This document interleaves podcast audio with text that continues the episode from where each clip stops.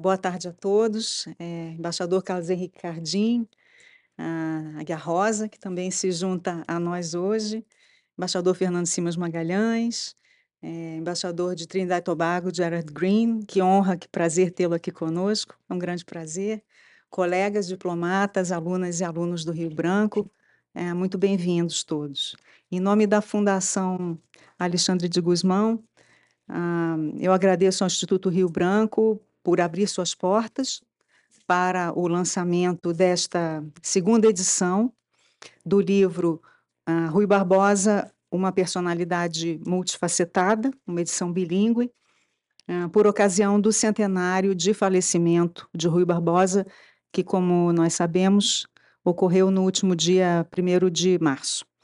É, e para marcar essa data, nós temos o privilégio é, de contar com um dos maiores especialistas na obra de Rui Barbosa, embaixador Carlos Henrique Cardim, autor de outro livro, que é, na verdade, uma obra de referência, que é A Raiz das Coisas, Rui Barbosa, o Brasil e o Mundo, que em muito boa hora também está sendo relançado no contexto do, do centenário. Muito obrigada, Cardim, por aceitar o nosso convite e parabéns pela primorosa reedição do seu livro. A Raiz das Coisas é também o título de um artigo do Cardim, é, e esse artigo foi incluído na segunda edição do nosso livro, nosso, digo, da FUNAG, juntamente com uma conferência de 2007 do então chanceler Celso Amorim, e esses dois textos vieram a acrescentar novos elementos e enriquecer a primeira edição da, do livro, que havia sido é, resultado de um projeto conjunto da FUNAG com a Cátedra de Estudos Brasileiros Rui Barbosa, da Universidade de Leiden, nos Países Baixos. E eu penso que esses dois livros, ah, lidos em conjunto, eh, mostram com muita clareza eh, os diversos ângulos eh, a partir dos quais o Rui Barbosa enxergava a realidade brasileira e, e, a visão, as propostas dele para a nossa prosperidade no plano interno e também para a nossa projeção no mundo. É, no plano internacional, a principal vitória de Rui Barbosa, também a mais conhecida, foi consagrar o princípio da, da igualdade jurídica dos Estados na segunda Conferência de Paz da Haia, e eu tenho um tema que o embaixador Cardim certamente abordará durante a apresentação dele em muito maior profundidade. Mas um aspecto que eu acho interessante, Cardim, é que a atuação de Rui Barbosa em Haia conquistou o respeito é, não só para o Brasil, mas para a América do Sul. É, isso pode ser depreendido dos registros da imprensa da época sobre a reação dos chamados Estados Fortes à atuação do Brasil e dos outros países sul-americanos. Foi, portanto, uma demonstração eh, de liderança regional do Brasil, já naquela altura. Na verdade, o próprio Rui Barbosa tomava o cuidado de documentar essas repercussões, não é? na volumosa correspondência que ele trocou com o Barão do Rio Branco ah, durante os meses da, da conferência. E, aliás, quem tiver interesse em se aprofundar sobre isso, a, a, essa correspondência entre os dois foi transcrita na íntegra pelo Centro de História e Documentação Diplomática, o CHDD, da FUNAG, e foi publicada em 2014. Inclusive, está disponível na biblioteca eh, digital da FUNAG. No plano interno, o Rui Barbosa deixou sua marca em, em vários outros campos, né? defesa do abolicionismo, da república, é, do voto direto, e também, coisa que é muito importante para nós aqui no Itamaraty, a defesa do, do direito de Maria José Rebelo Mendes, baiana como ele, a, a prestar a concurso público, o que permitiu que ela se tornasse a primeira mulher a ingressar por concurso no Serviço Diplomático Brasileiro, em 1918. E é claro que a atuação pública de Rui Barbosa não deixou de suscitar é, as suas controvérsias, mas o fato é que se trata de um personagem incontornável para a compreensão da, da identidade brasileira e por isso mesmo tão estudado, tão debatido e tão homenageado. Obrigada. E nós temos hoje a felicidade de poder ouvir um dos maiores conhecedores do legado dele. É, então, fazendo apenas um, um, pequeno resumo da extensa trajetória profissional e acadêmica do embaixador Carlos Henrique Cardim. Embaixador de carreira, doutor em Sociologia pela Universidade de São Paulo, atualmente professor do Instituto de Ciência Política na UNB, já foi presidente do Conselho Editorial da editora da UNB. Na FUNAG deu uma importantíssima contribuição como diretor do Instituto de Pesquisa de Relações Internacionais, o IPRE. Já foi também diretor do Centro de Estudos Estratégicos da Secretaria de, Estudos, de Assuntos Estratégicos da Presidência da República. Entre os seus postos no exterior, foi embaixador na Noruega e na Islândia. E é também membro do Instituto Histórico e Geográfico Brasileiro. É, registro a presença do embaixador José Pedro Chantre, embaixador da República de Cabo Verde.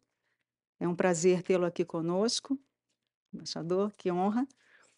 E antes de ouvirmos a apresentação do nosso convidado, eu gostaria de mencionar que a FUNAG vai testar hoje, com a colaboração da audiência, o método de perguntas por QR Code, é, que está sendo distribuído nesses cartõezinhos.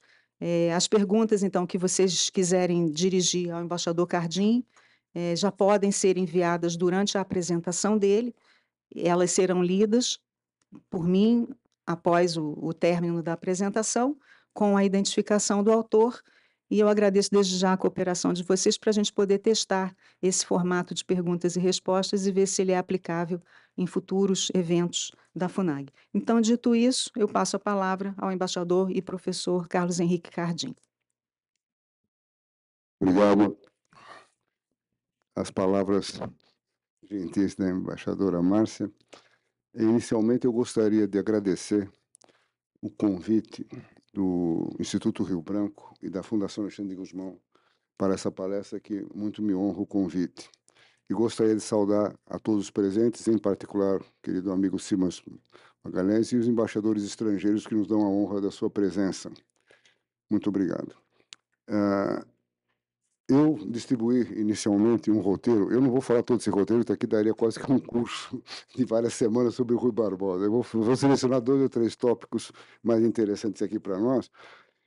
Então, esse roteiro é autoexplicativo e vocês devem ter recebido. A primeira pergunta é, que se pode fazer é, é, é em relação a essa própria conferência nossa aqui.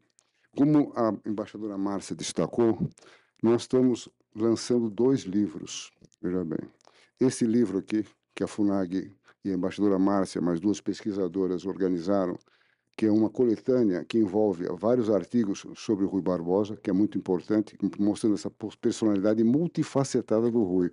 Eu acho muito feliz o título, inclusive, porque o Rui é multifacetado mesmo. Né? Ele abrange vários campos. E aqui você tem ensaios desde a parte diplomática, tem ele com a Conferência da Haia, tem até como ministro da Fazenda, compreende? Então tem vários ensaios, tem um, um livro muito importante que está à disposição de vocês aí fora e tem também o meu ensaio aqui. Né?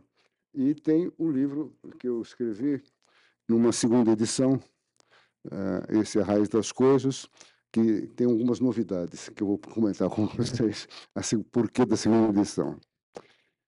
Uh, feito esse registro dos dois livros, eu acho importante lembrar que dois livros que nos convocam, fora os, os artigos que saíram em jornais, para refletir sobre essa personalidade Rui Barbosa.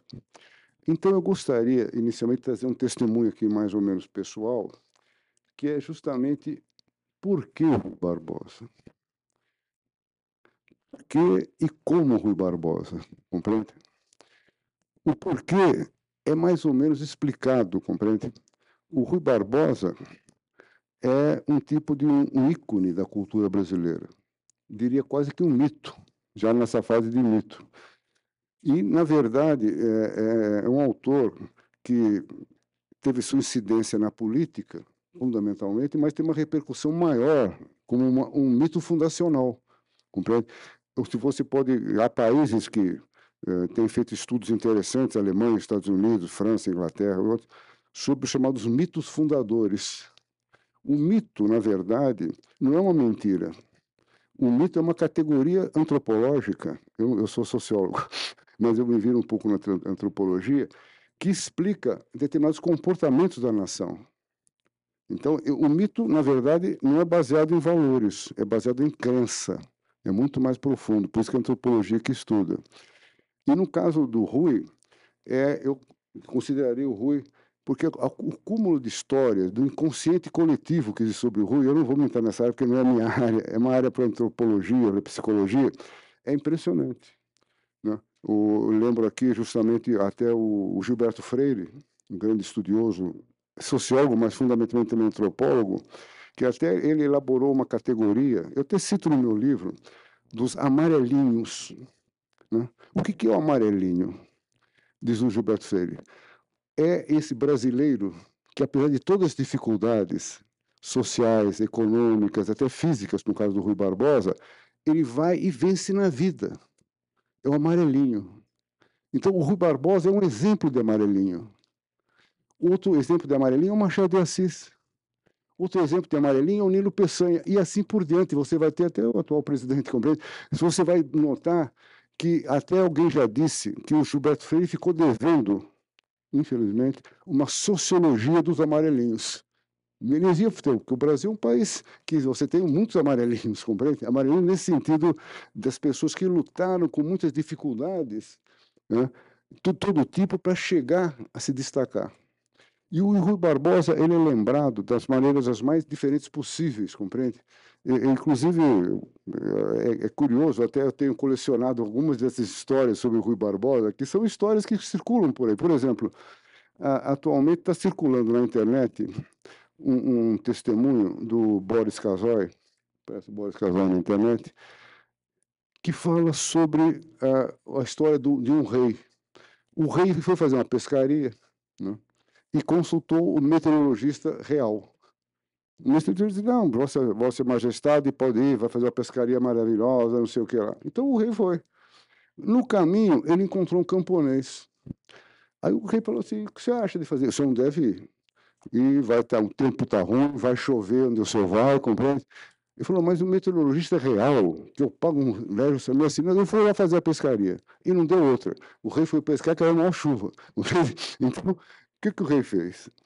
O rei, ele demitiu imediatamente o meteorologista e convidou esse camponês para ser o meteorologista da corte. Tudo isso acontece. Aí o, o, o camponês diz, olha, na verdade, eu, eu, na verdade, eu segui a orientação aqui do meu burro. O burro, quando levanta a orelha, que ele vai chover. Quando o burro abaixa a orelha, ele vai chover. Então, se alguém que merece ser nomeado é o burro.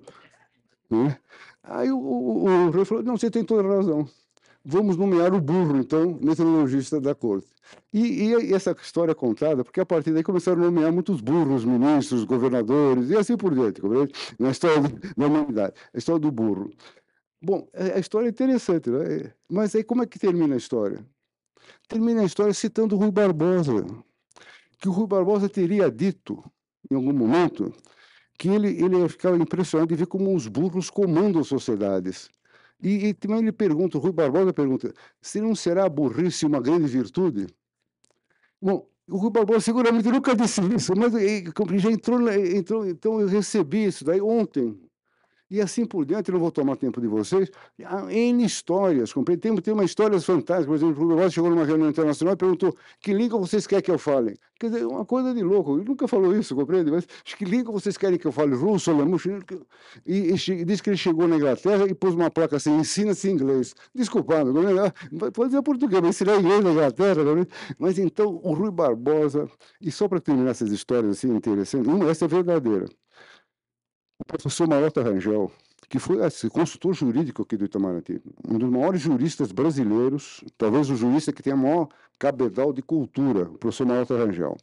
O Marota, como o nome próprio indica, Vicente Marota Rangel, ele era filho de imigrante italiano. O pai do Marota era alfaiate.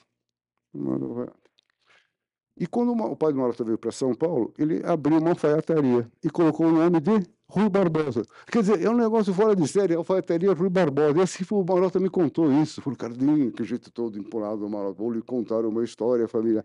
Quer dizer, então você vê que o Rui Barbosa é uma figura realmente. Eu só vou acenar para esse lado do inconsciente coletivo, porque eu gostaria de falar um pouco também, logo aqui no início, da dificuldade de estudar o Rui Barbosa. Compreende? Porque o Rui Barbosa, a obra dele tem 137 volumes. Equivale a quatro edições da Enciclopédia Britânica. Uma, três. Brincadeira. Agora acontece o seguinte: tem, tem, um dado curioso. O Rui Barbosa nunca escreveu um livro. Alguém pergunta como? 137 volumes, mas não teve nenhum livro escrito. Foram sempre pareceres, conferências, estudos, palestras. Compreende? Tem um caso curiosíssimo que o Rui Barbosa é, fez um prefácio de um livro. O prefácio é maior que o livro. Tem um livro, não, não é brincadeira. O prefácio é maior que o livro, o próprio conselho. Então, é realmente uma figura excepcional. Então, mas tem um problema muito sério, Rui. A obra do Rui foi editada cronologicamente. Então, tá, tal ano, tal. Acontece que no mesmo ano ele falava de vários assuntos, compreende? Falava desde divórcio até a política com os Estados Unidos. Então, é um problema muito sério você estudar o Rui Barbosa. O problema não é fácil. Eu, você tem que ter uma, um anjo da guarda para estudar o Rui Barbosa. Eu, na verdade, tive uma anja da guarda lá no Rio de Janeiro, que é a doutora Regina. Ela está aposentada da Fundação Casa de Rui Barbosa, mas ela tem o Rui Barbosa na cabeça. Das poucas pessoas que têm o Rui. Então ela falou assim: você vai procurar isso, esse, esse sobre política internacional, é esse, esse, aquele texto. Ilustração, essa, essa e aquela. Porque senão você fica.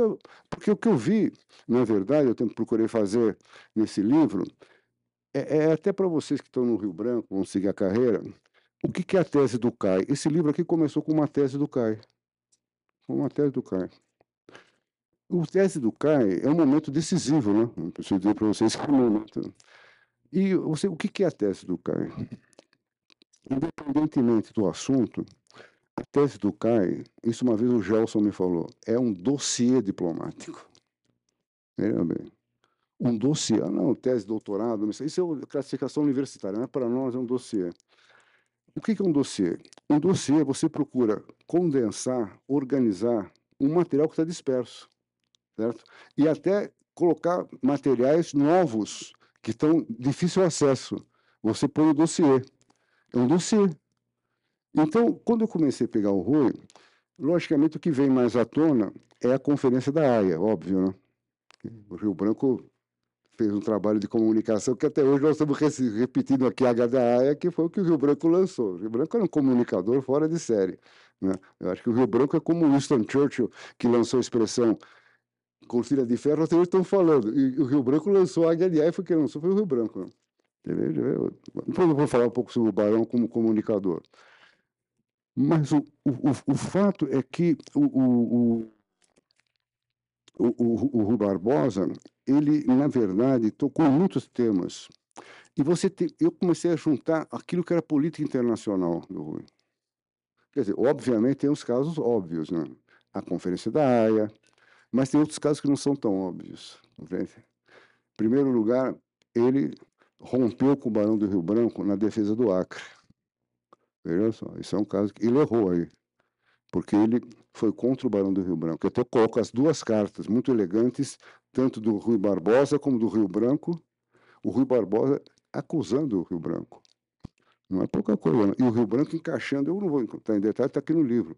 A carta dos dois. Mas não é simples você estar numa, numa negociação internacional e levar um tiro da sua trincheira do próprio Rui, de Rui Barbosa, que era um grande nome do Brasil. O Rio, o Rio Branco encaixa. Não é?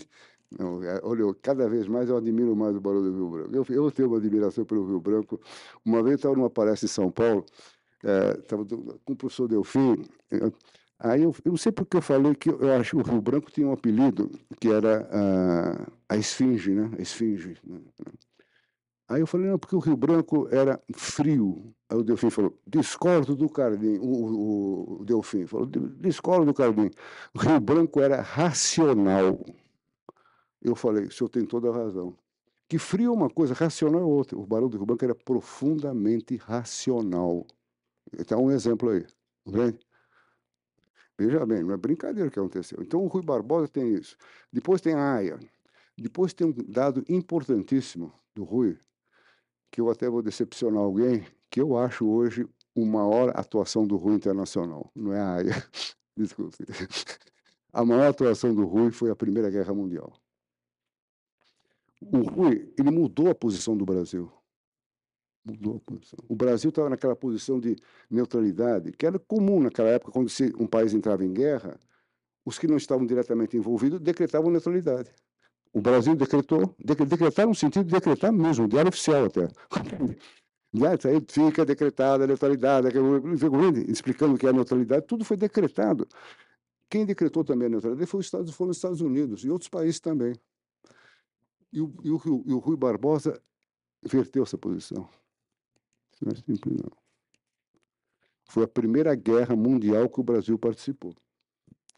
E mais do que, aí vou ter, já vou ter que me mexer um pouco aqui na estrutura do, do roteiro, mas é o seguinte, mais do que um, um, na AIA, porque na AIA, na verdade, não é que eu, eu acho que tem todo o mérito a conferência da AIA, não estou aqui para, pelo contrário, não estou aqui para reescrever a história. Mas a AIA foi uma reação, não foi uma ação. Porque quando o Rui Barbosa chegou lá, ele não sabia o que ia acontecer. Você tinha mais ou menos uma ideia, o Nabucco tinha informado, o outro, mas não se sabia. Quando veio a proposta americana, é que eles tomaram consciência, Gabriel. Então, foi uma. A, a, tanto que esse livro aqui eu recomendo vivamente para vocês no Rio Branco. Isso aqui é uma aula de diplomacia. Você talvez. Desculpe, não tem que estar aqui. A Mariana disse que deve ser leitura obrigatória no Rio Branco.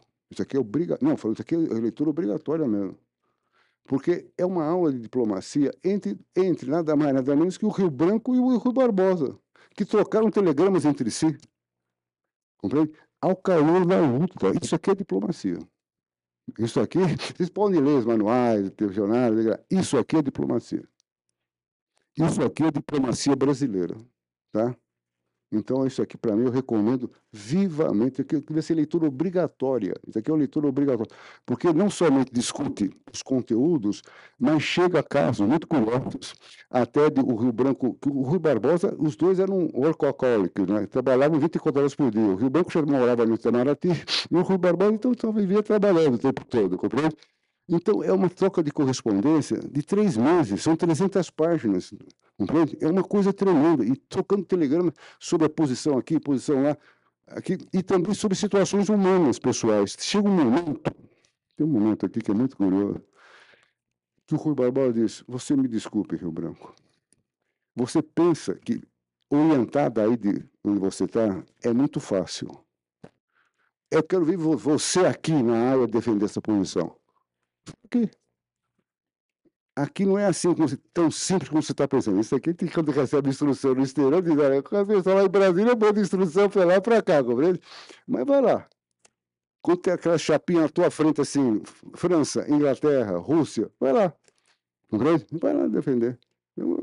Então, o, o, o Rui Barbosa chega a um ponto e diz o seguinte, está aqui, eu me arrependo profundamente de ter aceito essa sua missão e quero apresentar a minha renúncia. Sugeriu o quadro já, porque queria apresentar a renúncia. O Rio Branco ficou desesperado, compreende? De maneira alguma, você aqui é elogiado todo dia, e não sei o quê. E, e o Rio Barbosa também estava aborrecido com o Rio Branco, porque o Rio Branco uh, fazia um final de semana que não escrevia para ele. É como um negócio de namorado. Ah, você não me mandou uma carta, não sei o que lá, você me abandonou. Desculpa, minha. O Rio Branco diz nada disso. Você aqui é lembrado diariamente, não sei o que lá. Jogou o Rui Barbosa lá para cima, compreende? Então tem coisas desse tipo. E agora ele diz o seguinte, no outro telegrama assim, Caro Rui, hoje vou descansar, que eu estou muito cansado. Vou dormir, na segunda-feira eu vou dormir. Não, está tudo aqui, compreende? Isso é diplomacia real. Compreende? Você que está estudando diplomacia, pelo menos aqui, volta a dizer, desculpe, não vou dizer nada. Isso aqui é leitura obrigatória. Obrigatória. Eles dois, instruções do Barão, compreende? Não é pouca coisa. O Rui Barbosa replicando e discutindo. Então, é importante, sem dúvida, porque, mas foi uma reação. Já na Primeira Guerra Mundial, não foi não diferente. O Rui Barbosa preparou vários meses a conferência que ele deu em Buenos Aires. Então foi uma coisa muito preparada. Uma coisa que me chamou muita atenção quando eu estudei o Rui Barbosa foi a bibliografia que ele tinha sobre guerra.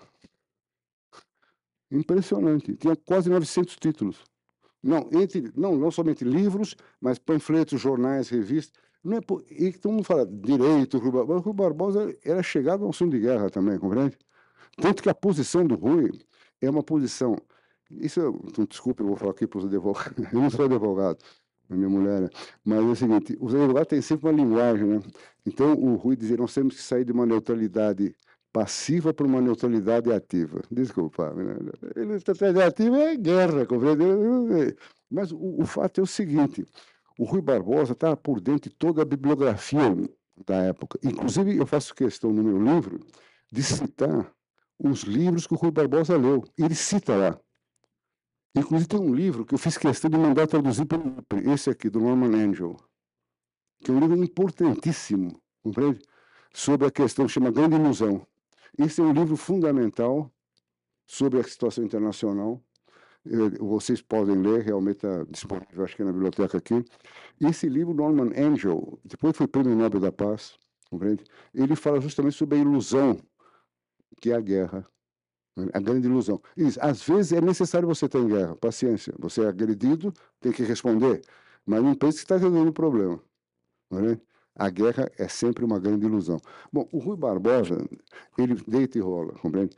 Nessa palestra dele, ele dá uma palestra que ele preparou. Ele, falou, ele fala três horas. Isso aqui pode assustar, eu vou falar no máximo aqui 40 minutos.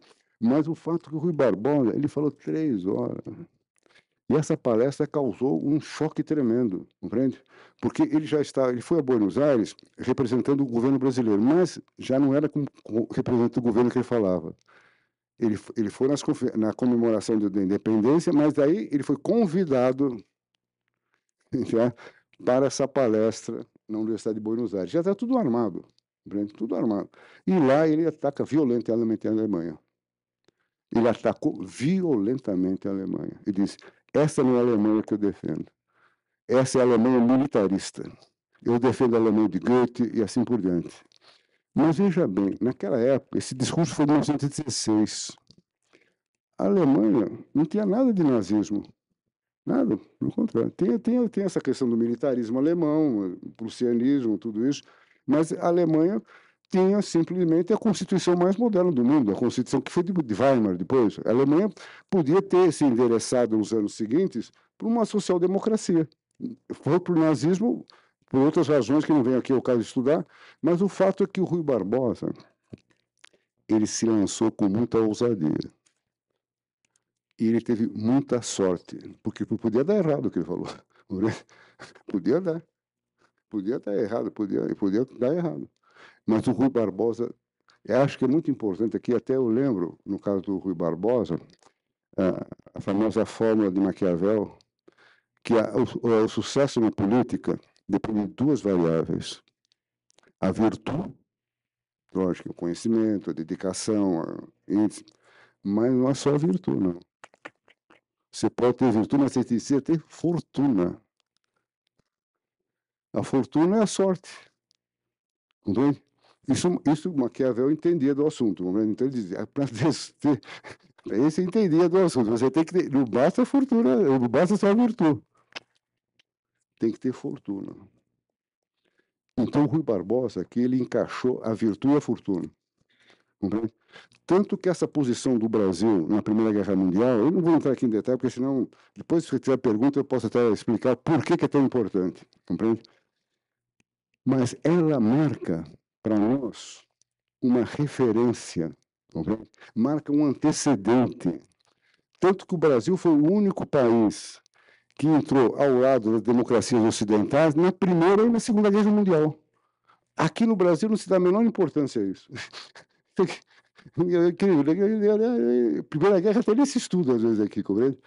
Mas isso é um absurdo, porque a hora que você vai em qualquer centro de poder mundial, a primeira pergunta que eles fazem para eles, não para você, o que, que esse país fez nos últimos 100 anos? Não é no ano passado, não interessa. Não é? O que, ah, eles entraram conosco na Segunda Guerra Mundial e também entraram na Primeira, então é um país confiável. O Brasil é um país que tem legitimidade internacional. Isso chama-se, em política, legitimidade. Compreende? O Brasil tem coerência. O Brasil fala grosso em política internacional, independentemente disso, aquele governo que isso passa. Mas o Brasil tem coerência construída. E o Rui Barbosa tudo isso. Então, eu acho muito importante. Depois, ele também teve outras atuações, como o Affair Dreyfus, teve na, na Coisa da Marinha, uh, internacionais. Mas eu acredito que o Rui Barbosa, ele foi sempre um grande lutador. Ele sempre foi um homem que procurou lutar. Acho que a expressão que mais... Eu me lembro que certa feita, eu lancei, quando lancei a primeira edição do livro, eu convidei um querido amigo meu, que faleceu, e eu achava ele talvez o melhor cientista político brasileiro, o professor Vanderlei Guilherme dos Santos, querido amigo Vanderlei, e para participar do lançamento lá no Rio. E o Vanderlei, todo o seu conhecimento e lucidez, e disse, olha, para mim o Rui Barbosa é um grande lutador. Me lembro muito bem dessa frase do Vanderlei, compreende? Um grande batalhador. E um batalhador pelo direito, compreende? No sentido mais profundo da palavra. Tanto que é, essa escolha que eu fiz do título do livro, aliás, uma das coisas mais complicadas que existe é dar título a livro. A coisa mais complicada é dar título a livro. E eu fui, fui pesquisei, aí quando eu achei essa é, essa de depoimento desse jornalista inglês, o Steed, eu falei, tá aqui, que ele diz o seguinte, que nessa conferência da AIA aconteceu uma coisa curiosa, que quase não, não acontece em política internacional. As pessoas falaram o que pensavam. Isso é o que eu estou falando. Né? Na política internacional, a muita dissimulação, tudo isso. Mas nessa conferência da AIA, por alguma razão, as pessoas falaram o que pensavam. Compreende? O, o, o representante da Alemanha disse com todas as letras a Alemanha, Alemanha eu estou traduzindo isso aqui no livro, é uma expressão do poder na história. Ponto. Nós não podemos ser julgados por Nicarágua. Acabou. Tá? Isso é Alemanha. Ele falou. Está tá, tá, tá registrado na conferência da área. Então, o que acontece? Ficou muito claro nessa conferência aqueles que defendiam a força e os que defendiam o direito. Quer dizer, não de uma maneira ingênua, porque ninguém defende só a força ou só o direito. É sempre você defender a força combinada com o direito, e você defende o direito combinado com a força. Mas aí se apareceu o quê? A raiz das coisas. E o Brasil optou pelo direito. Certo? Então, daí é, é, o título desse livro aqui é A Raiz das Coisas. Então, eu gostaria também de focar aqui Uh, uma coisa, uh, além do que uh, já disse aqui, eu gostaria de falar um pouco sobre esse um prefácio, logicamente, que eu acho importante, o prefácio que eu fiz para esse volume aqui. Fiz o prefácio desse volume, li toda a correspondência e destaquei no prefácio as partes que eu achava mais importantes, né? as partes que eu achei mais importantes do prefácio, a, da, da correspondência. E tem duas ou três assuntos muito importantes nesse, nessa troca de correspondência, e, e, um deles, que eu gostaria logo de início já colocar, foi a questão do incidente com a Rússia. O, isso foi o Rui Barbosa registra que numa das sessões da conferência, uh, o Rui Barbosa estava tomando a palavra pela primeira vez presidia a sessão um destacado jurista russo chamado Martens, Martens, Martens. E, e o Rui Barbosa começou a falar, porque o Rui Barbosa, ele não era um diplomata, ele era um político, ele era presidente do Senado do Brasil, então, ele começou a falar. Aí o, Martens disse, o senhor me desculpe, mas as suas observações não vão fazer parte da ata da sessão. Cadê? Ter cortado a palavra. Não. O senhor pode falar, mas não vamos cortar a sua. Porque o senhor está se referindo sobre política. E política não é o objeto da nossa conferência. A nossa conferência é uma conferência técnica. Aí o Rui Barbosa ficou gelado. Você cortar na tua palavra um jurista importantíssimo. Aí o Rui Barbosa fica. Ele conta essa história, até conta no meu livro. Durante vinte e poucos segundos, ele chega, ele vai até o fundo do poço e chega à conclusão. Isso é é uma coisa assim de segundos, que ele, se ficasse calado, era melhor voltar para o Brasil. Aí ele vem com tudo e faz um improviso em francês de 20 minutos, dizendo: senhor me desculpe, isso aqui é política, sim. Essa conferência é sobre política. E política eu entendo, porque eu sou presidente do Senado no Brasil. E foi, pá, foi tremendo. Compreende? Está todinho aqui o improviso do Rui. E aí que o Rui começou a ser destacado na conferência. Tá vendo? Porque você fazer. E o Rui, depois de, de, dessa, dessa, dessa, dessa. Ele falou: eu vou de, fechar os olhos e vou em frente, não sei o que vai acontecer. Ele falou: eu vou fechar os olhos e vou em frente. Ele falou: ah, fala que é isso. Eu vou fechar e vou partir para a ignorância. E, e partiu direto, compreende? Quando termina a sessão, ele falou: agora ou vai ou racha, compreende? Aí o que acontece? Ele vai tomar um cafezinho e o Martens, que era um cara muito esperto, muito percebeu o erro que ele tinha cometido e foi falar com o Rui. O senhor tem toda a razão. Belíssima a tua exposição. E, e foi acertando os pontos com o Rui. Compreende? Então o Rui chamou isso de um felicíssimo incidente.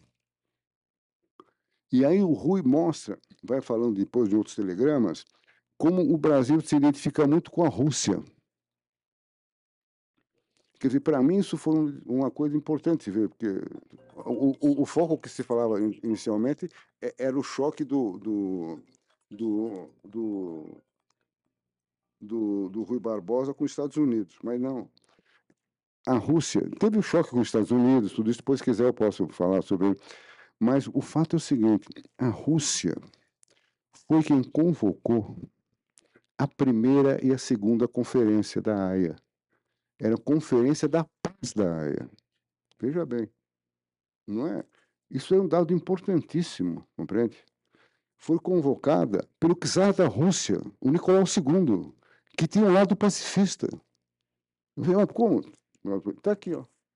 Aqui tem uma charge que mostra o Nicolau II numa das mãos carregando um ramo de oliveira e na outra uma, uma tipo de uma armadilha. Eu acho que esse, essa charge eu, eu peguei agora em Moscou. Eu tenho em Moscou agora no mês de setembro. Né? E eu descobri essa charge no, no arquivo lá do, do, Museu da História Contemporânea. Eu falei, essa é a charge. Compreende? Essa charge, graças a Deus, saiu bem reproduzida aqui. Para mim, essa charge é chave para, inclusive, entender o Nicolau II. Ele foi chamado por um dos seus biógrafos de um Quixote autocrata, porque a Rússia também, naquela época, uma, é até hoje o maior país do mundo, certo? Então, ele mistura as duas coisas, mas tem esse lado pacifista. A Conferência da Haia é uma conferência pioneira. Foi a primeira conferência onde se reuniu os estados, à época, organizados para discutir a paz. Isso é importantíssimo, compreende? Agora, os franceses e os ingleses não dão importância, é óbvio, né? O que vem da Rússia é um negócio meio bárbaro, certo? E nós aqui também. Mas, então, a Rússia é meio bárbaro. A Rússia tem uma longa trajetória diplomática. Foi a Rússia que derrotou Napoleão. Nada mais, nada menos, compreende? E sem contar outras cositas mais. Tá certo que hoje a imagem está um pouco deteriorada, certo? Mas o fato é que aí eu comecei a fazer uma pergunta para mim. Por que a Rússia? Eu comecei a fazer essa pergunta para mim. Por que a Rússia? Porque eu aí fiquei com... E tive uma coincidência, por outras razões. Naquela época eu até trabalhava com o ministro Aldo Rebelo, no Ministério do Esporte. Eu fui várias vezes a Moscou para tratar de assuntos de futebol, Olimpíada, totalmente diferente. Mas aí eu aproveitei, logicamente, para manter contatos políticos e contatos acadêmicos. E a nossa embaixada lá, o embaixador Paranho, me ajudou muito. Ele marcou para mim uma conversa com Eugênio Primakov. Eu conversei meia hora com o Primakov. Quer dizer, não é que eu tenho, o Primakov é como se fosse um Gorbachev. O Primakov é uma figura-chave. Foi chefe da KGB, primeiro-ministro, chanceler da Rússia. Quer dizer, aí eu perguntei para ele, Pochemon Rússia. Falei, falei, falando em inglês, por que a Rússia? Né? O, qual é a motivação da Rússia na política internacional? Aí ele falou, embaixador, eu vou lhe dizer uma coisa. Ele é muito esperto. Né? Tipo, falou, eu, na verdade, não sou historiador. Né? Muito mais que história. Ele faz história, de. Mas eu vou lhe contar uma história que eu, que eu presenciei quando eu trabalhei com o chanceler Anastas Mikoyan, na crise de Cuba. O senhor sabe como foi a crise de Cuba? Não sei, né? Eu, chegou um momento, não vou entrar em detalhes, onde ah, Khrushchev resolveu desativar os mísseis ofensivos, não é isso? E é mais complicado, estou resumindo aqui porque senão vai longe demais. E aí, logicamente, você tinha que ter o acordo do Fidel Castro. Então, o Mikoyan, Anastas Mikoyan, que é o chanceler da Rússia, começou uma conversa com, com um, um diálogo, uma reunião super sigilosa, ele e o comandante Fidel Castro. E o Fidel Castro não é brincadeira. Pedia a palavra quatro horas. Foi, foi, foi. Aí, no meio da, da, dessa conversa entre o Mikoyan e o Fidel Castro, isso tudo o, o Primakov me contando. Eu registro isso aqui no livro. Aí entra um oficial cubano e chega perto do Fidel Castro e diz, xixi no ouvido dele no negócio. Aí o Fidel Castro ele falou, a, chanceler me colocou, eu tenho uma notícia muito triste para contar para o senhor. A sua esposa acabou de falecer em Moscou. Então, vamos suspender essa nossa negociação e imediatamente eu vou colocar um jato da Força Aérea Cubana para levar o senhor a Moscou. E vamos suspender essa negociação, porque aí o Mikoyan, isso levanta-se, vai até a janela, chora a morte da mulher, e volta. Fala, comandante, eu agradeço muito a sua gentileza, mas nós vamos continuar essa negociação. Isso aqui é muito importante para a política internacional e continuou, e o desfecho da crise de Cuba, o senhor sabe. Ele me contou essa história, não foi à toa, compreende? Essa história me contou para mostrar o quê? A responsabilidade da, da, na época União Soviética da Rússia na política internacional. Compreende? Você mostra uma séria responsabilidade. E foi o que a tese que ele estava defendendo para mim. E eu registrei isso no, no, artigo.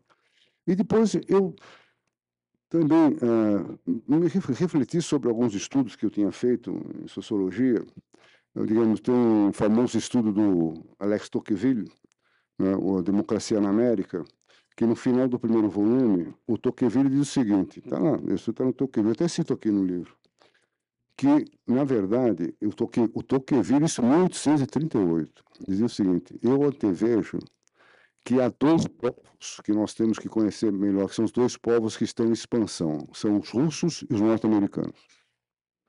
A Europa, estou repetindo Tocqueville, hein? a Europa já cumpriu o seu ciclo. Não, está aqui, está no Tocqueville. A Europa, tudo bem, parabéns, Roma, Itália, mas já cumpriu. Agora, os dois países que nós temos que estudar seriamente e que vão comandar o século XX são Estados Unidos e Rússia. Isso, isso aqui é muito falado quando se estuda a Guerra Fria. Você fala muito sobre esse caso, né? Falei, caramba. Os Estados Unidos, nós estudamos. Os Estados Unidos é um assunto mais ou menos conhecido para nós. Não tem muita novidade dos Estados Unidos. Você conhece. Agora a Rússia é um desnível total. Compreende? Tremendo. E depois, eu, dentro sociologia, o maior sociólogo do século XX, o maior cientista social do século XX, chama-se, na minha opinião, não só a minha, de todo, chama-se Max Weber. Max Weber o sociólogo. O Max Weber escreveu, entre outras obras, uma obra clássica que a gente estuda muito em sociologia, que é sobre o capitalismo e o protestantismo, não é isso? Ele, ele fez um estudo famoso né, sobre capitalismo e protestantismo. E o Max Weber esteve nos Estados Unidos. Esteve nos Estados Unidos. E conheceu de perto a realidade das comunidades evangélicas. Não, então ele, o estudo dele é um estudo belíssimo. Né? Aí, quando ele voltou para a Alemanha, em 1904, ele, ele lançou um livro dele. Sabe o que ele falou? Agora o que me interessa é Rússia. E começou a estudar russo no Weber. Começou a assinar jornais russos, revistas russas. E produziu três ou quatro ensaios sobre Rússia, que até eu cito aqui na bibliografia. O mais importante não é tanto os ensaios, logicamente os ensaios do Weber são uma qualidade menor do que dos ensaios dele sobre os Estados Unidos. Mas não é, isso não é o mais importante. O mais importante, como dizia o velho Albert Einstein, mais importante que conhecimento é a intuição. Compreende? Você intui que aquele é por ali. Então eu falei, é por aqui. Aí, eu estava numa reunião agora, uma reunião acadêmica, né? Aí ele perguntou, mas professor, por que, que o senhor está aqui? Eu falei, pelo Max Weber. Ele contei a história do Max Weber. Eu estou aqui comandado pelo Max Ele contei para ele, uh, isso mesmo, tá", porque ele também não conhece mais ou menos.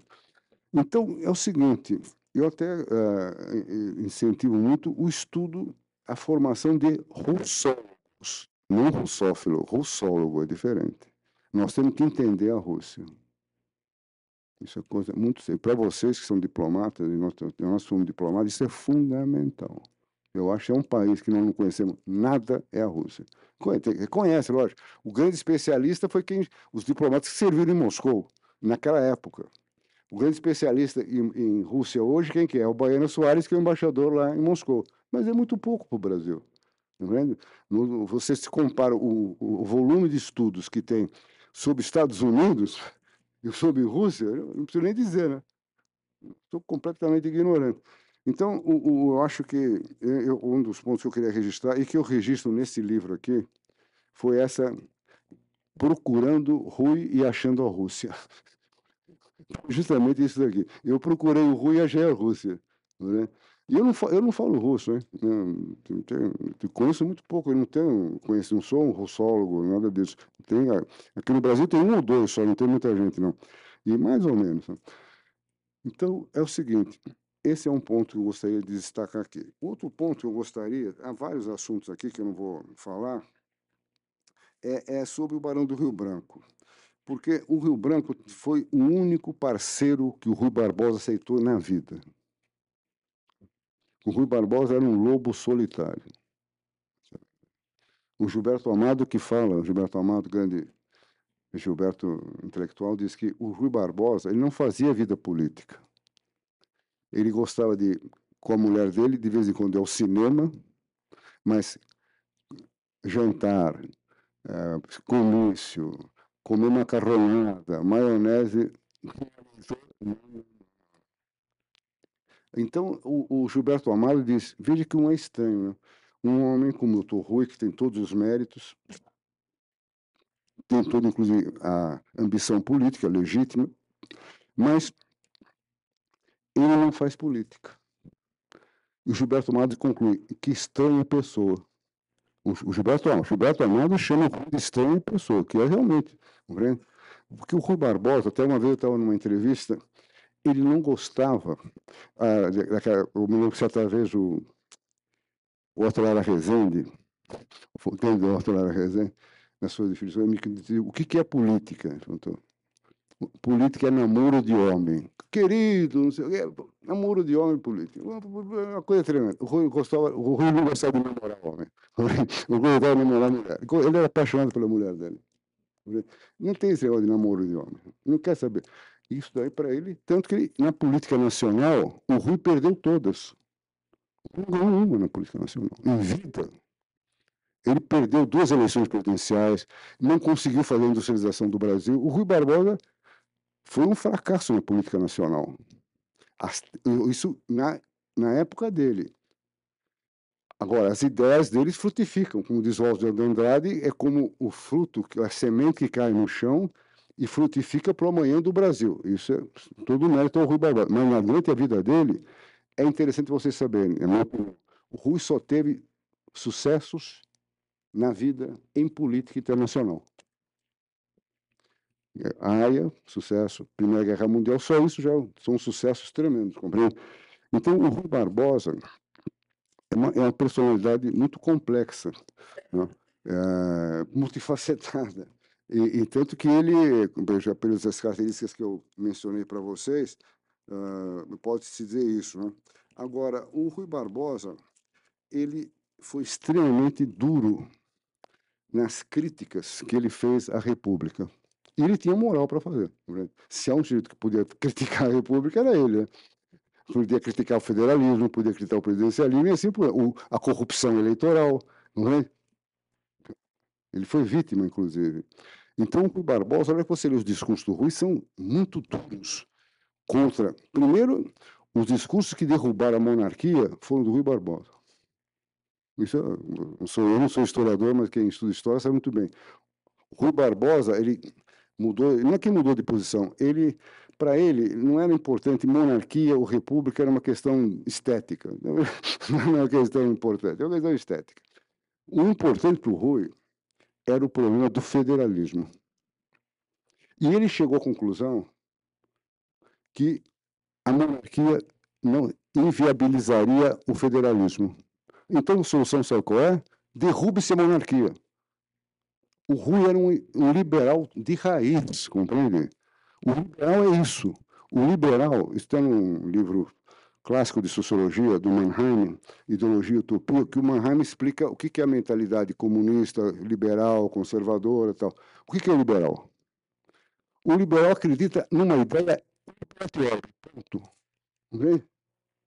Esse é o liberal. Sai da frente. Sai da frente. Isso, liberal no sentido verdadeiro da palavra. Sai da frente, liberal. O liberal, qual a diferença do conservador? Fez o Nabucco. O Nabucco, que tem um lado meio liberal, mas o Nabucco eu acho mais conservador. O Nabucco, quando chega à festa da proclamação da República, não sabia bem, o, o Nabucco começa a defender o quê? A monarquia federativa. Vamos, então, esse é o típico posição conservadora. Você adapta a novidade à realidade atual, ao status quo. Isso, para mim, a diferença fundamental no Nabucco e o Rui Barbosa é essa. O Rui Barbosa, vamos derrubar essa monarquia, acabou. Não, e você pega os discursos, os artigos do Rui, os artigos do Rui são de arrebentar mesmo, compreende? Na, na, três meses antes da República, quem pôs a monarquia no chão foi o Rui. Isso é, é história, compreende? Tanto que o, o, o Deodoro era extremamente grato ao Rui Barbosa. Ele chegou a dar ao Rui, naquela época, o título de general. Então o Rui foi general. O Rui foi general, general Rui Barbosa também. Então tem coisa, não brincadeira. E foi nomeado o primeiro ministro da Fazenda do Brasil. Depois, essa é outra história, compreende? Que não deu certo. Mas o Rui, ele era extremamente agressivo. Quer dizer, é um, um liberal daqueles de raiz.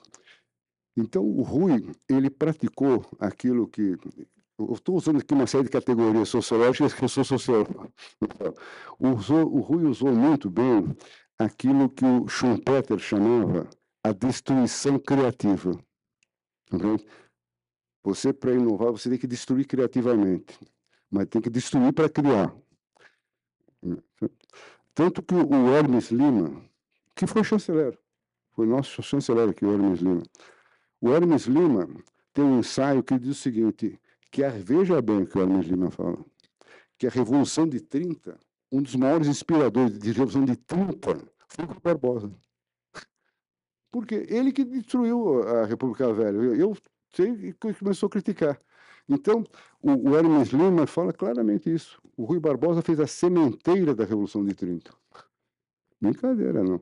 Então, o Rui Barbosa, para encerrar essa apresentação e ficar aberto para os debates, eu acho que pode se encaixar nessa clara definição de um grande lutador. Um lutador pela inovação. E aí, aí o Rui Barbosa caberia muito bem uma frase que se aplicou ao Schumpeter, que é a seguinte: ou inovamos ou nos equivocamos. Muito obrigado.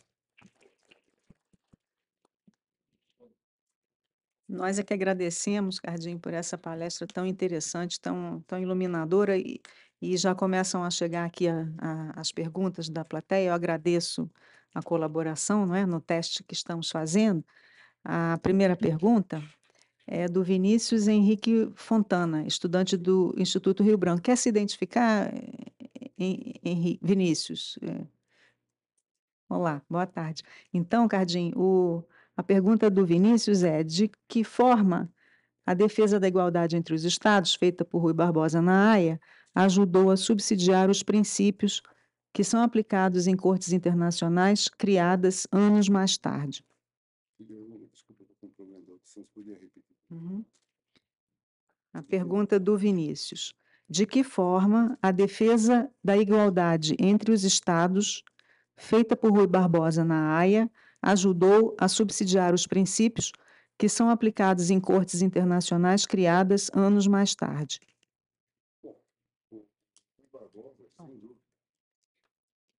O princípio da igualdade, que foi um princípio também defendido pelo Rio Branco, hein? Isso é muito importante destacar, compreende? Na verdade, essa defesa da igualdade, tá, tá, por isso que é importante ler esse livro aqui. Tá? Quem defendeu por primeira vez a igualdade foi o Rio Branco, não foi o Rui. vamos, vamos, já dá, é. vamos ver aqui que o, o Rui Barbosa seguiu. E, e, e, tem, tem instruções do Rio Branco aqui que são instruções primorosas. Diz, uma das instruções é a seguinte: Vossa Excelência, dizendo para o Rui, deve tomar a liderança deve ser o primeiro a pedir a palavra, para o Brasil se destacar. Está aqui. Não sou eu. Por isso que eu acho importantíssimo ler isso aqui. O Rio Branco mandando o Rui Barbosa. Isso é instrução. Isso aqui vocês vão aprender que instrução é para cumprir, compreende? É para cumprir, não é para é para cumprir. Compreende? Então, quem deu a instrução foi o Rio, o Rio Branco. Então, eu gostaria de. Vamos colocar. Está certo que o Rui Barbosa depois deu a sua contribuição jurídica, ele, ele deu toda a sua ênfase. Mas o fato é o seguinte: uh, o Brasil conseguiu, liderando essa situação que se apresentou na AIA, bloquear temporariamente essa proposta norte-americana, que os norte-americanos depois até desistiram. A proposta ficou mais com a Alemanha, França, Inglaterra.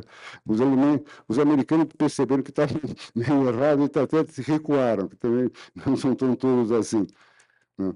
É, é como diz o Winston Churchill que dizia, né? os Estados Unidos testa primeiro todas as hipóteses erradas até chegar na certa. Isso, isso, o Winston Churchill dizia, tudo aí, porque está junto que ele se arrebenta todo, aí, mas chegam lá, mas se arrebentando para lá e para cá.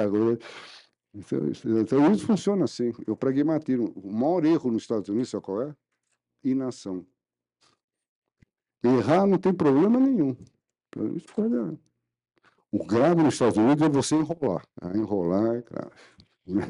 O cara, ambiguidade, está fuzilado, compreende, nos Estados Unidos. Agora, errar, não tem problema nenhum. Bom, mas o fato é o seguinte: o, o, o, Rui Barbosa conseguiu, junto com o Rio Branco, enfatizo sempre isso, montar um tipo de liderança com os países sul-americanos, como a Márcia destacou, e conseguiu bloquear a, a, a proposta americana. Compreende? A proposta que depois acabou sendo alemã essa proposta.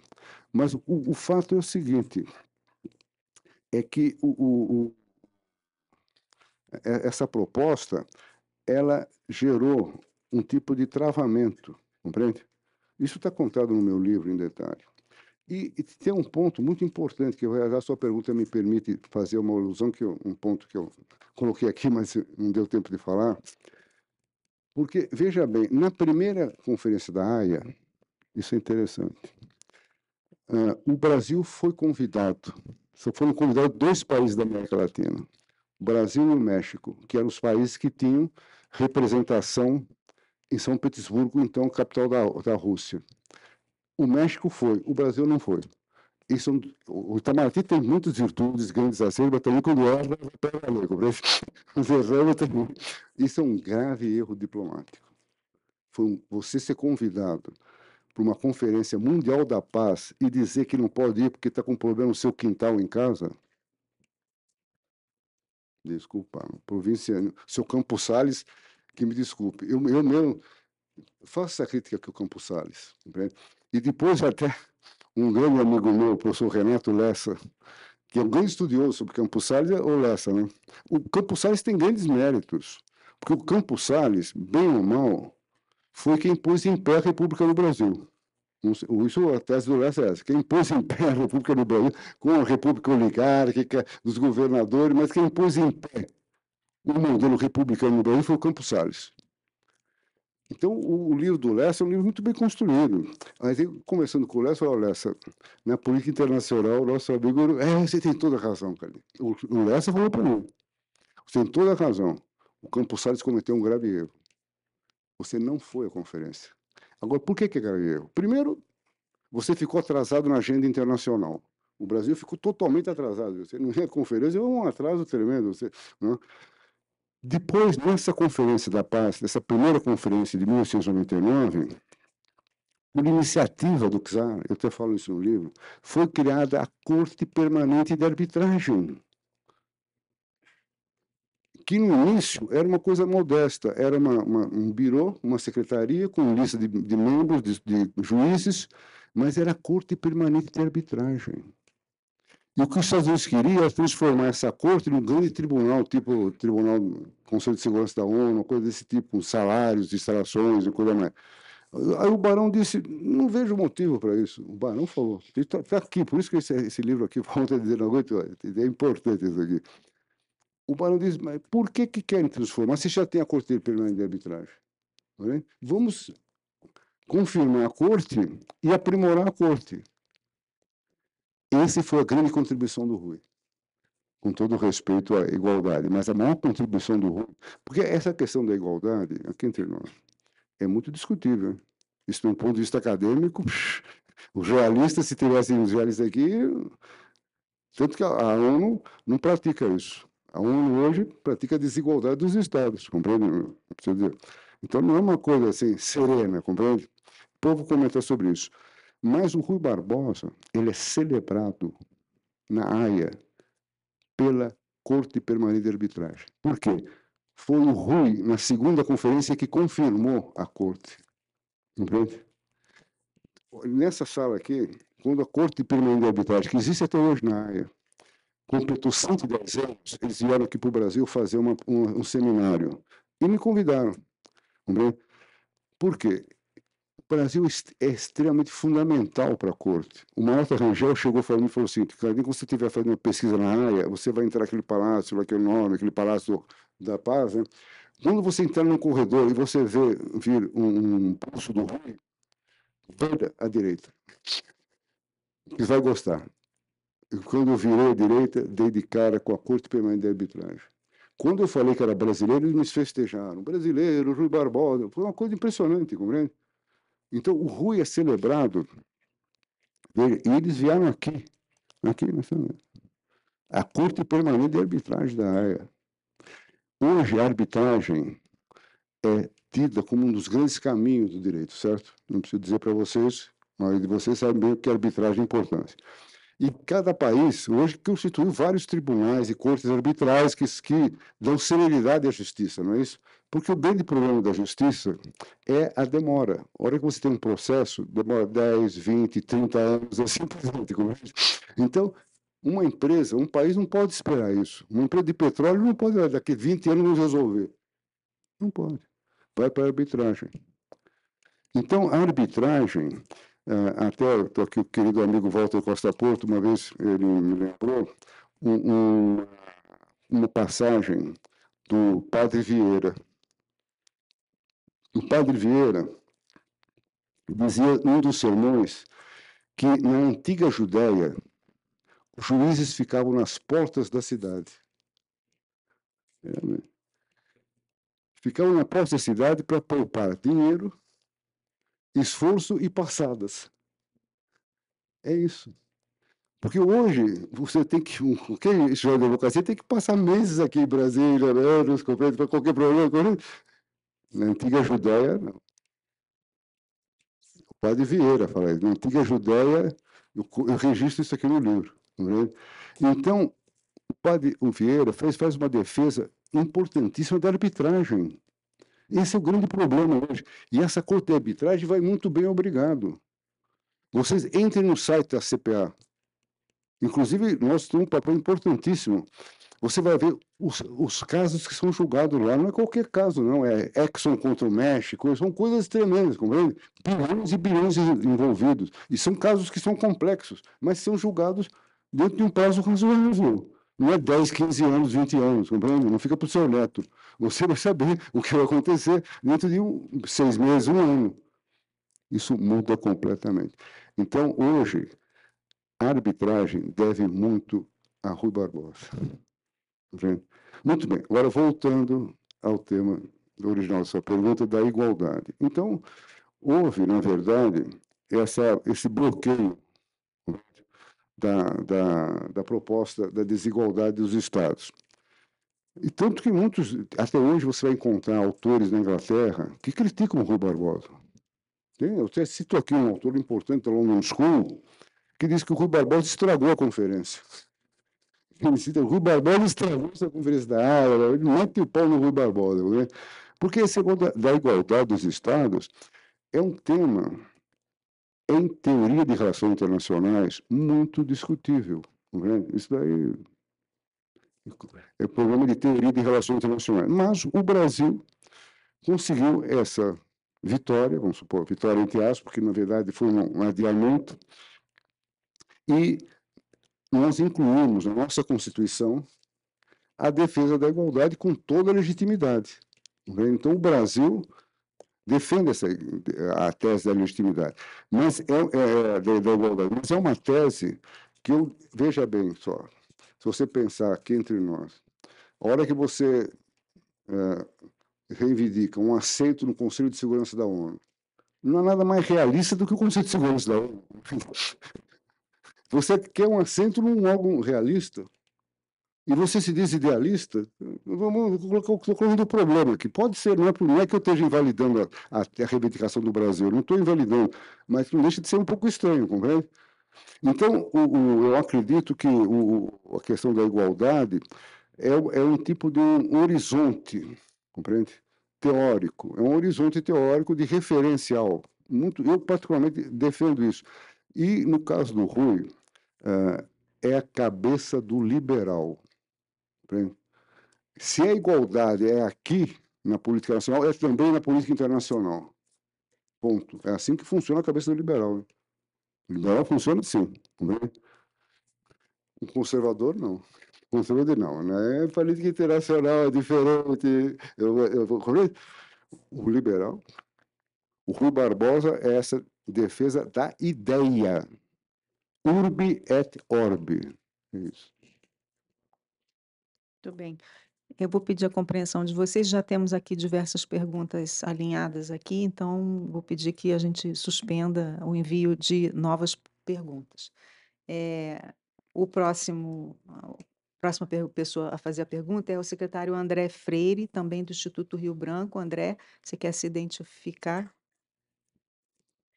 É, e a pergunta dele, Cardim, é: Embaixador, muito obrigado pela importante e agradabilíssima apresentação. Rui Barbosa recebeu votos em diversas das eleições presidenciais da Primeira República, embora tenha oficialmente sido candidato apenas em 1910 e 19. Em um exercício de história contrafactual, como o senhor imaginaria uma presidência Rui Barbosa, caso tivesse prosperado a campanha civilista derrotada pela candidatura de Hermes da Fonseca em 1910. Como isso teria impactado o mito em torno da figura de Rui Barbosa? Bom, a sua pergunta é muito interessante. Normalmente eu cito meu querido amigo Costa Porto, que é o grande especialista em direito eleitoral do Brasil.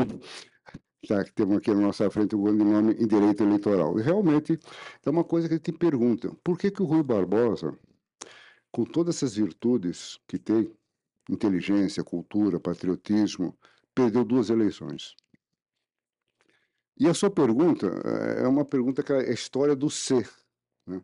Se o Rui Barbosa tivesse sido eleito, se o Rui Barbosa. Bom, eu desculpe, eu vou falar de uma maneira um pouco, pode até ser ríspida, mas é no sentido acadêmico, não estou nada pessoalmente com você. Nesse ponto, eu defendo muito a ideia de um pensador chamado Benedetto Croce. Não existe a história do ser. Compreende? Não existe isso. Compreende? Isso daí é uma fuga. O Croce diz: se na minha vida eu não tivesse namorado aquela pessoa, desculpe, não seria você. É? Se eu tivesse seguido isso e aquilo, não seria você. Você só chegou nesse ponto porque você fez essa caminhada. Essa é a teoria do Benedetto Croce, que eu particularmente defendo. Então, eu acredito que eu até fazer essa pergunta, não é uma pergunta interessante a sua, eu acho muito interessante, porque você diz, mas por que, como o Rui Barbosa não foi reconhecido? Compreende? O Rui Barbosa, além do mais, ele era muito corajoso. Além do mais, tem um famoso político na República chamado Pinheiro Machado, que dizia o que mais chamava atenção nele, no Pinheiro Machado, não era a cultura do Rui, era a co coragem do. Rui tinha 1,53m. Isso não é brincadeira, né? 1,53m, com todo respeito. Pequenininho. Você, você, não, você vai na casa do Rui Barbosa, você vê lá a cama dele, parece uma cama de criança. Bom, mas o fato é o seguinte: o Rui Barbosa é extremamente corajoso. Você vê a campanha civilista que você mencionou, é uma campanha que enche de orgulho, compreende? Mas eu acredito que o Rui Barbosa e, se encaixa muito na definição do Hart. O Hart foi um grande pensador estratégico, diz: o político é para ser seguido, o profeta é para ser apedrejado. É isso, compreende? O, o profeta é pedra, compreende? O profeta é pedra, compreende? O profeta é pedra, né, velho? Paulo é pedra. Não, quer, não é seguir, é pedra. Por quê? O profeta, está mirando o futuro, não é? Tanto que quando ocorre hoje qualquer tipo de restrições à liberdade no Brasil, qual a primeira figura que se lembra? É o Rui Barbosa, não é? Lógico, porque o Rui Barbosa, ele plantou essa semente. E, e mesmo, veja bem, eu até tive um grande debate com a ministra Rosa Weber, que ela foi extremamente gentil a ministra Rosa Weber. Ela, quando eu falei isso em outros termos para ela, falou, não, embaixador, o senhor tem que se lembrar na, na doutrina brasileira do habeas corpus, que foi o Rui Barbosa que implantou essa doutrina. Mas ele só teve um voto como defendeu habeas corpus. Aí o Floriano Peixoto veio a famosa frase do Floriano. O Supremo dá o habeas corpus. E quem dá habeas corpus para o Supremo? Isso é a famosa pergunta do Floriano Peixoto, compreende? Então, é o seguinte, o Rui Barbosa, ele é um estadista, é um ideólogo que está tá plantado para o futuro da nossa pátria, compreende? Tanto que hoje eu acho que o Rui Barbosa merece todas as homenagens e cada vez mais, porque, por exemplo, grandes projetos, além do que você mencionou do civilismo, tem um projeto que o Rui colocou todo de corpo e alma, que é a industrialização. O Rui, ele, ele foi o ministro, foi o ministério mais tumultuado que teve na República. O Rui Barbosa como ministro da Fazenda. Ele ficou nove meses e, e caiu fora de lá, porque não, não aguentava mais. Inclusive, esse do encilhamento é uma meia-verdade, que, na verdade, o Rui pegou já o encilhamento já existente. Mas o Rui não conseguiu industrializar o Brasil. Aí eu me lembro que eu estava com o Delfim, eu fui participar de vários seminários com o professor Delfim, né? Aí quando eu falei isso para o Delfim, o Delfim falou, é, Carnei, que jeitão, é, Carnei. E depois dizem que Deus é brasileiro. Deus é norte-americano, não tem nada de brasileiro. É, é... Tem a famosa frase do Bismarck, né?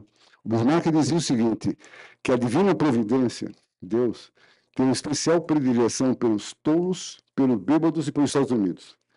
Entende? Que tolo, meu, tem que proteger. E pelos Estados Unidos, que, você conhece os Estados Unidos, aquilo é muita sorte, é muita sorte demais. Bêbado pelos Estados Unidos. O Brasil só vai se industrializar meio século depois, compreende? Então, o mesmo Rui Barbosa, ele tinha visão, vou aproveitar e fazer um outro comentário aqui, muito grande sobre industrialização. Ele achava que a democracia tinha que ser industrial. A democracia tem. E mais que isso, não é por razões de distribuição, de, de, de, mas principalmente pela educação industrial. É fundamental a educação, porque dizer, é, a indústria não é somente produção, é também educação. É a formação do sindicato. É a formação da classe obreira. E o Rui Barbosa fala num discurso é, em São Paulo, no Liceu de Artes e Ofícios, quando ele era ministro da Fazenda, ele disse o seguinte: haverá um dia que o egresso do ensino industrial assumirá o a comando do Brasil. O atual presidente estudou no Senai, não? você sabe muito bem. Muito bem. É, a próxima pergunta é do secretário João Pedro Portela Ribeiro. É, e é a seguinte: uma das principais características de Rui Barbosa enquanto homem público era seu profundo idealismo. Se, por um lado, essa peculiaridade o levou a assumir posições pioneiras no debate político brasileiro e internacional, Por outro, ela também o fez favorecer soluções de gabinete soluções de gabinete para os problemas brasileiros, muitas vezes desconectadas das características e necessidades do país, como a Constituição de 1891, mais próxima da realidade norte-americana que da brasileira, e a política do encilhamento. Como o senhor enxerga o idealismo de Rui e suas consequências para a formação da República Brasileira? Bom, a sua pergunta é uma pergunta de teoria política. Entende? Eu acho que o, é aquela velha história, custo-benefício, compreende? Tudo na vida tem um custo e tem um benefício.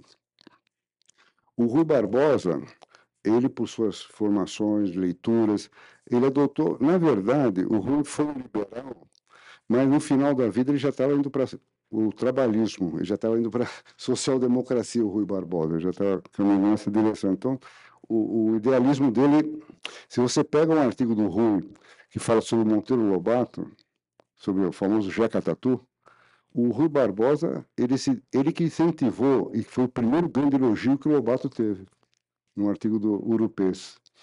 Então, o Rui Barbosa é, é idealista em termos.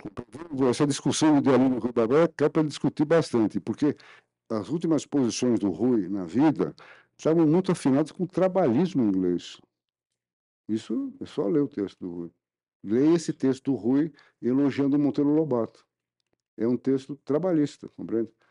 Então, o, voltando à raiz da questão que eu entendi que você falou, do idealismo, na verdade, eu, esse é um assunto que eu discuto muito na aula na universidade, esse problema do custo-benefício das posições.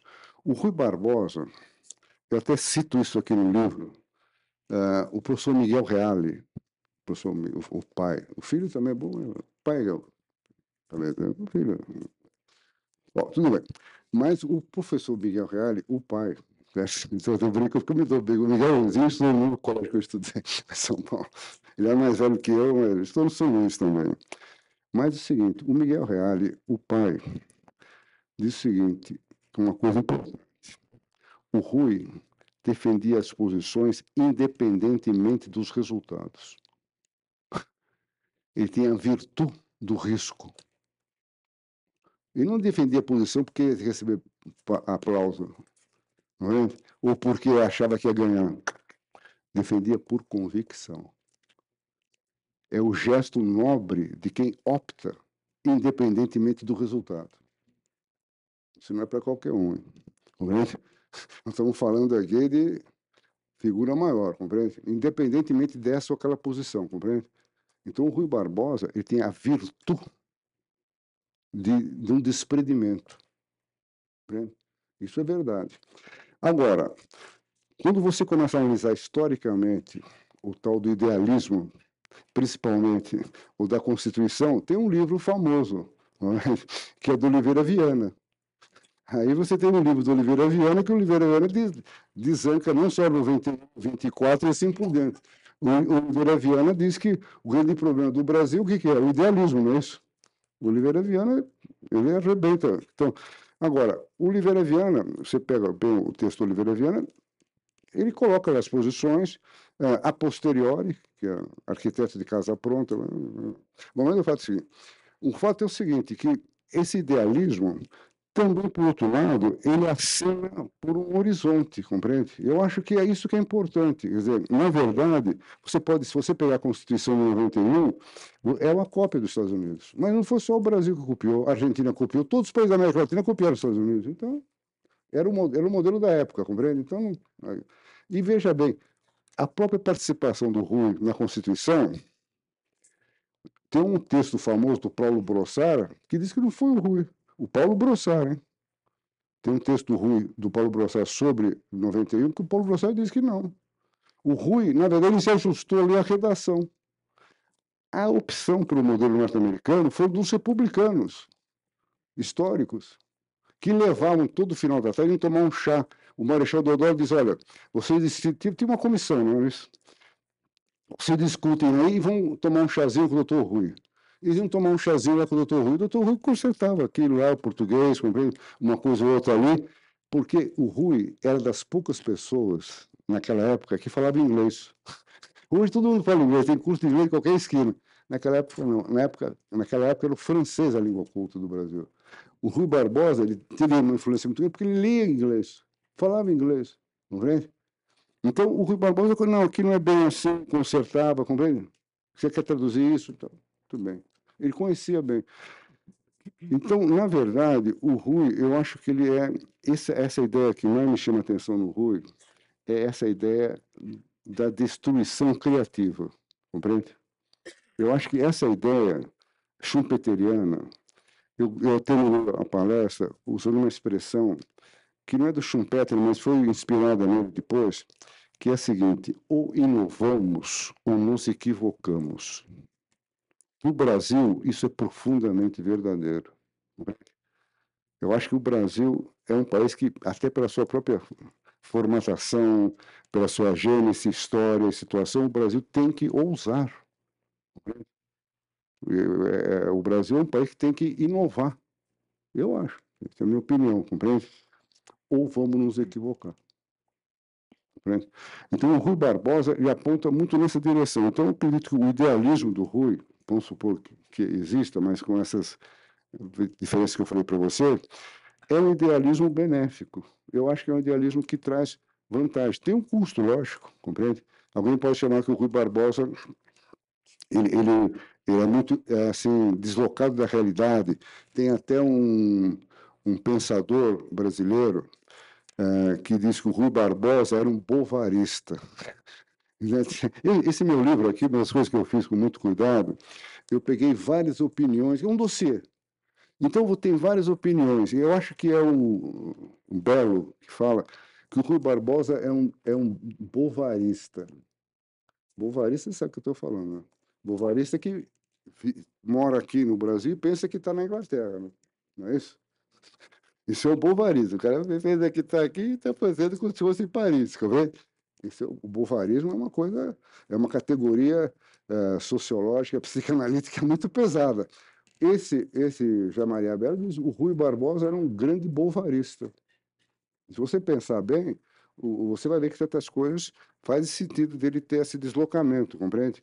É, e, e, e, não tem nada a ver com o que estou falando agora aqui, mas essa história aqui é boa, então vou contar. É o seguinte, o Evaldo Cabral de Mello que me contou essa história. O Evaldo, nosso querido grande mestre Evaldo. O Evaldo, uma vez conversando com ele, o Evaldo é muito amigo. Aí o Evaldo foi sobre o Rui falou: cara, tem uma história aqui que é muito interessante, vou te contar.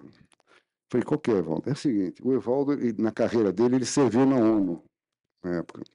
E na ONU, na época que o Evaldo serviu na ONU, o representante brasileiro não era um diplomata de carreira, era é um destacado homem público intelectual chamado Ernesto Leme, que era um não conhecia, né? Um figurão, falar grosso, não sei o quê. Foi reitor da USP, um daqueles grandes nomes de São Paulo. E era um ruísta fanático. Ruísta. E aí ele chegava na ONU e começava a dizer, porque águia de Aia, águia de Aia para cá, águia de Aia para lá, águia de Aia para cá, só águia, águia, águia. Aí um embaixador inglês, com uma certa picardia, uma certa maldade, faz a seguinte pergunta para o Ernesto Leme. But who is this Birdman? É água para todo quanto é. Que é, e a pergunta que eu faço, que eu vou que eu até fazer, não, não farei com a mesma malícia do embaixador inglês. But who was this Birdman? É, é isso. Muito bem, então acho que nós chegaríamos à, à última pergunta de hoje, Cardim, que é da secretária Aline Freitas, também do Instituto Rio Branco. A Aline está ali? Já viu? Ah, Aline. Ah. E a pergunta dela é a seguinte: na oração aos moços, Rui Barbosa apresenta seus conselhos aos jovens juristas no aniversário de 50 anos da sua carreira no direito. Quais conselhos o senhor acredita que ele daria aos jovens diplomatas dos dias de hoje? Essa é uma boa pergunta, interessante. Eu acho que aqui eu vou me inspirar muito num grande mestre aqui da casa, um pastor Saraiva Guerreiro. Grande Saraiva. Não se fala muito no Saraiva, né? mas o Saraiva foi um grande embaixador. O Saraiva Guerreiro foi um dos maiores diplomatas que o Brasil teve, se chamou Saraiva Guerreiro, na minha opinião. E de outros também, Sadenberg e outros acham. Então, eu vou me inspirar no pastor Saraiva Guerreiro para dizer quais são as três pilares do jovem diplomata. Quais são os três pilares da política externa brasileira? Quais são? Pilar, dignidade nacional. Segundo pilar, universalismo. Terceiro pilar, boa convivência. Então, eu acho que o Rui Barbosa daria esses três conselhos. E, eu, e, na verdade, foi isso que eu respondi numa entrevista que o Globo fez comigo. Eu disse, porque uma a dignidade nacional, aqui entre nós, é? todo mundo defende essa ideia, outra, eu quero você defender essa ideia lá no Fórum Internacional, compreende? Você tem uma chapinha escrita China na frente, Rússia, Estados Unidos, vai lá defender. Tem que ter muita coragem. Compreende? A verdade é essa, compreende? Aqui entre nós, todo mundo sai proclamando aí, compreende? Mas eu quero ter a dignidade nacional de você defender essa mesma posição fora. Compreende? Isso chama-se dignidade nacional. E o Rui Barbosa tinha uma noção muito clara disso. Compreende? Eu vou contar aqui uma breve história. Diplomata, eu vou contar a história. Depois da AIA, a, o, o, Rui ficou meio estremecido com os Estados Unidos, né? Lógico, né? Certo. E o Barão do Rio Branco, uh, também ficou ciente da situação e aconteceu um fato histórico, que o famoso presidente Theodore Roosevelt né, mandou pelo mundo uma esquadra toda pintada de branco de 16 encoraçados para mostrar a paz, né? E esses 16 encoraçados, isso é considerado até hoje uma das maiores manobras de exibição de bandeira na Marinha, compreende? Você quer, na Marinha eles vão exibir bandeira, é isso, compreende? Você mete um porta-avião, tudo, não, não, é só para mostrar, para dizer, olha, aqui tem, né? Então, o Roosevelt mandou essa esquadra, que foi chamada The White Fleet, White Fleet, isso eu conto no meu livro, entendeu? Mandou pra, e um dos lugares que a White Fleet parou em primeiro lugar foi no Rio de Janeiro.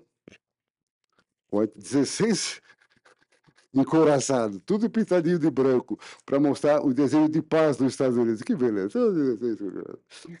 O Theodore Roosevelt, aquele do Big Stick. Então, speak soft, but with a big stick. Bom, então, aí o que o Rio Branco fala? Isso, isso é história. O Rio Branco diz, não, eu vou pedir, e pediu, para o Rui Barbosa saudar a esquadra americana. Pedir para Rui, vamos arredondar essa bola. É o momento agora de vamos dar uma arredondada aqui. Você vai saudar a esquadra americana, tá, em nome do governo brasileiro. O que o Rui disse? Não. Não. Não. Eu acho isso daí uma hipocrisia, compreende? Eu, eu não vou saudar esquadra nenhuma. E mais que isso, Rio Branco. Ele tinha, foi um colega da São Francisco, compreende? E mais que isso, se eu tivesse no seu lugar, eu faria esse convite a mim. E se você tivesse no meu lugar, você faria essa resposta para mim. Isso se chama dignidade nacional. Posso citar outros exemplos. Do, o Brasil é um país que tem dignidade nacional. E, bom, depois eu acho que tem um problema da uh, universalismo, compreende? O universalismo é fundamental, compreende? Você tem que essa questão da igualdade que você fez a pergunta, o rapaz tem um cabelo grande. o rapaz cortou o cabelo. Então, é o seguinte, mudou o cabelo. É outro. Não, é o seguinte, o, o universalismo, você, é, o universalismo é uma expressão de você falar da igualdade dos Estados. É tanto importante o Brasil ter uma embaixada em Washington como ter em Cabo Verde, compreende? Todos os países são iguais para nós, compreende? Os países são iguais. Essa é uma tese fundamental, compreende? Essa essa vertente que eu gostaria até de falar com o seu colega, é uma vertente importantíssima do universalismo, você entender que, inclusive, muito até realisticamente, um pequeno país pode se transformar num grande país. E um país grande pode querer cair, isso pode acontecer.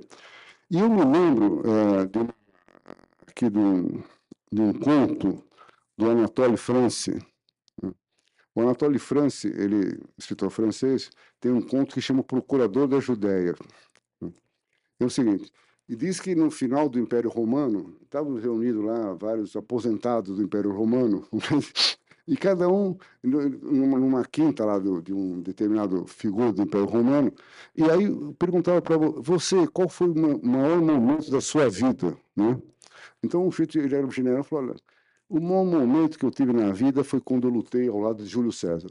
Esse momento, para mim, foi fundamental. Blá, blá, blá. E você? O maior momento foi quando eu tive ao lado, sei lá, do Tibério, não sei o que mais tal. Aí estava no canto lá, meio encostadão lá, o tal do Pôncio Pilato. Aí você, e você, Pôncio, que você, qual, qual foi o seu maior momento? Olha, não mandaram para uma tal de Judéia, um povo de palestinos e judeus loucos lá, um lugar profundamente desagradável.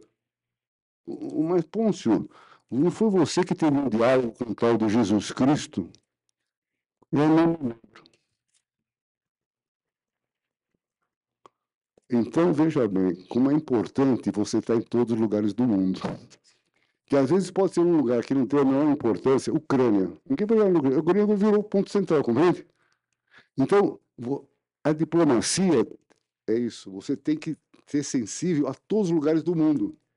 Não tem lugar mais ou menos que, de repente, um lugar que não tem nenhuma importância, você ir a maior importância. Então, segunda lição.